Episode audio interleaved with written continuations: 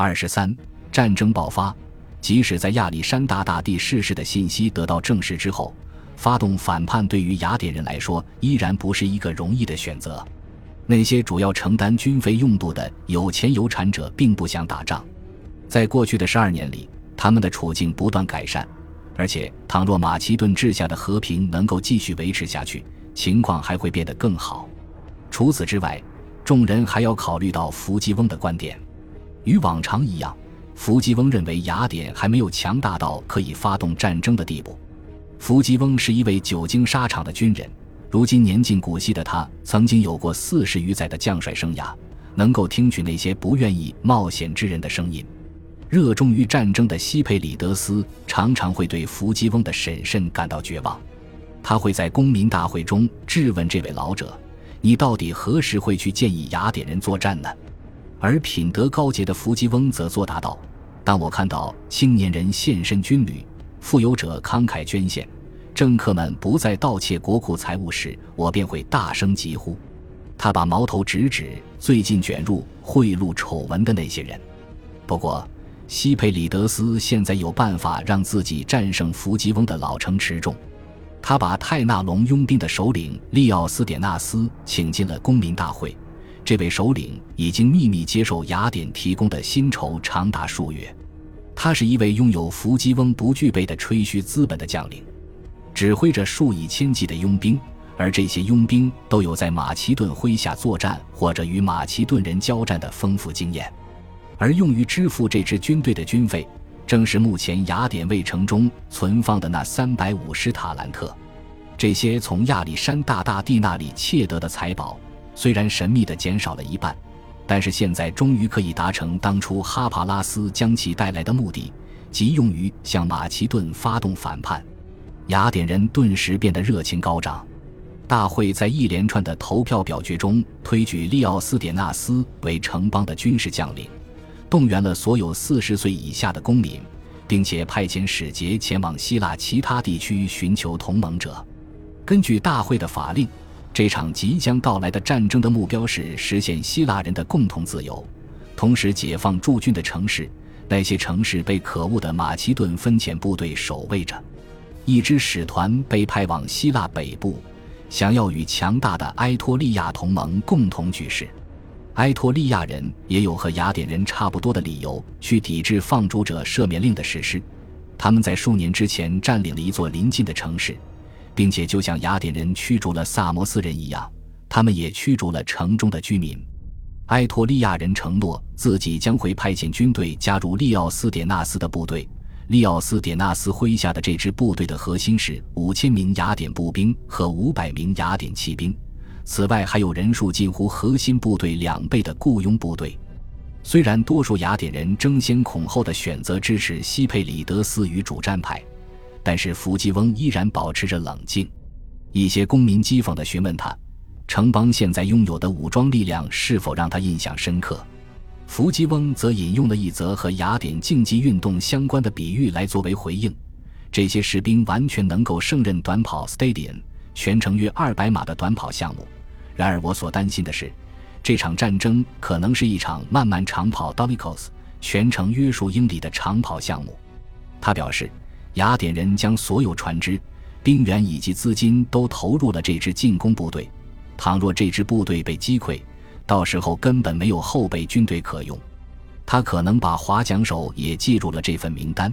正是这些划桨手为希腊的战船提供动力。最终。战争的结果将取决于划桨者，而不是其他任何资源。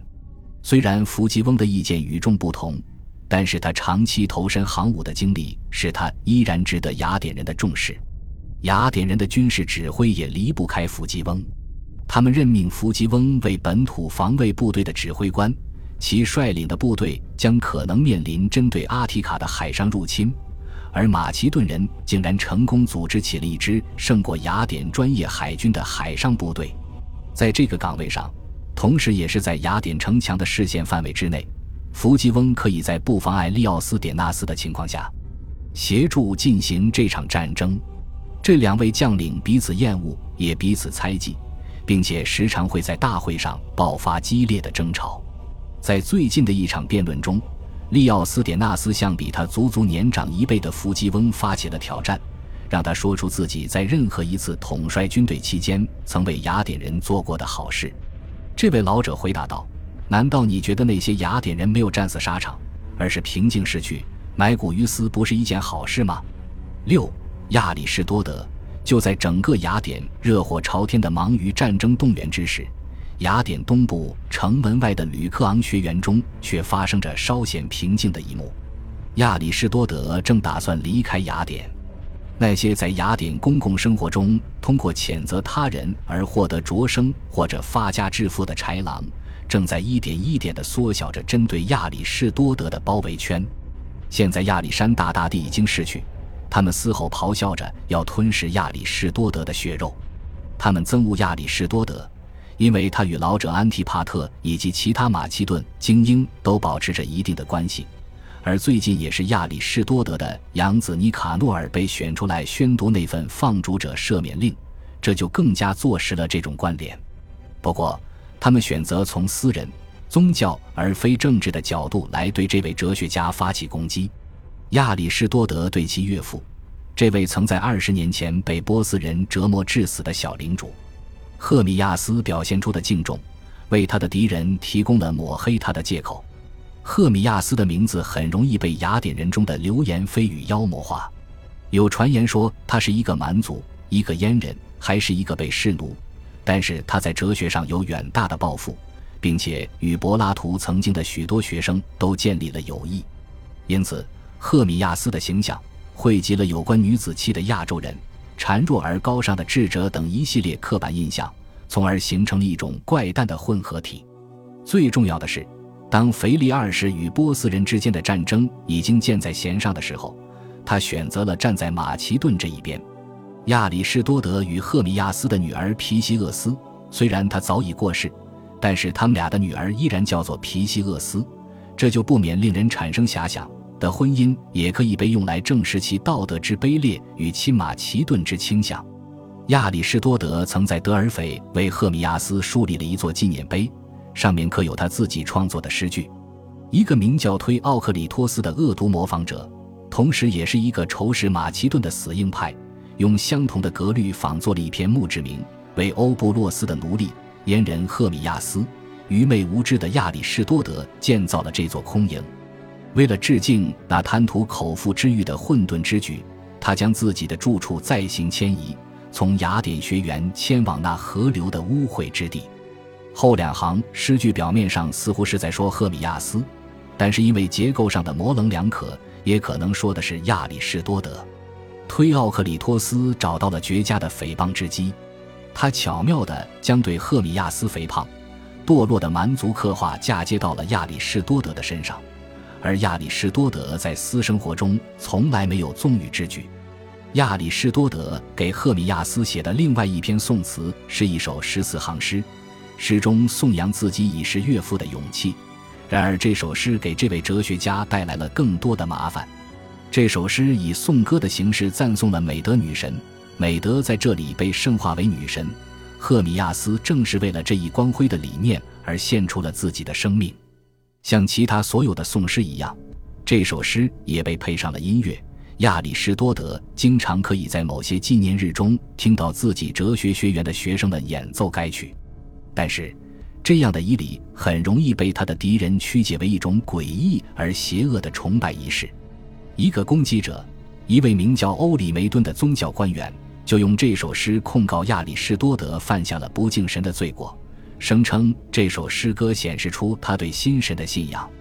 这项指控与八十年前起诉苏格拉底并最终将他置于死地的指控，竟是如此惊人的相似。亚里士多德为自己的审判撰写了一篇辩护演说词，他是目前已知的第一个没有依靠撰稿人捉刀，而是自己撰写辩护演说词的希腊人。但他最终还是没有冒险让自己去亲身了解如今的雅典陪审团是否比苏格拉底时代的更加开明。他写信给自己的好友安提帕特表示，他不会让雅典人再次犯下亵渎哲学的罪孽，于是便带着家眷匆匆离开了。他径直前往优卑亚岛上一个曾经属于他母亲的庄园。他几乎很少来这里，虽然这里的城市斯塔基拉是他童年时的故乡，只不过斯塔基拉沦为马其顿帝国野心的牺牲品，很久之前就已经被摧毁了。他为何没有前往马其顿呢？想必安提帕特一定很乐意在那里接待他，个中缘由却无人可知。亚里士多德在过去的十二年里构建起的一切，吕克昂学员、他的学生、他的研究，都被尽数交给了泰奥弗拉斯托斯。这位才华横溢的植物学家，从亚里士多德在小亚细亚的时候就开始跟随他学习。亚里士多德只希望这个像他在赫米亚斯的庇护下那样衣食无忧的年轻人能够摆脱诽谤与民族的仇恨。这股黑暗的势力已经让亚里士多德自己无法在雅典继续生活了。感谢您的收听，喜欢别忘了订阅加关注，主页有更多精彩内容。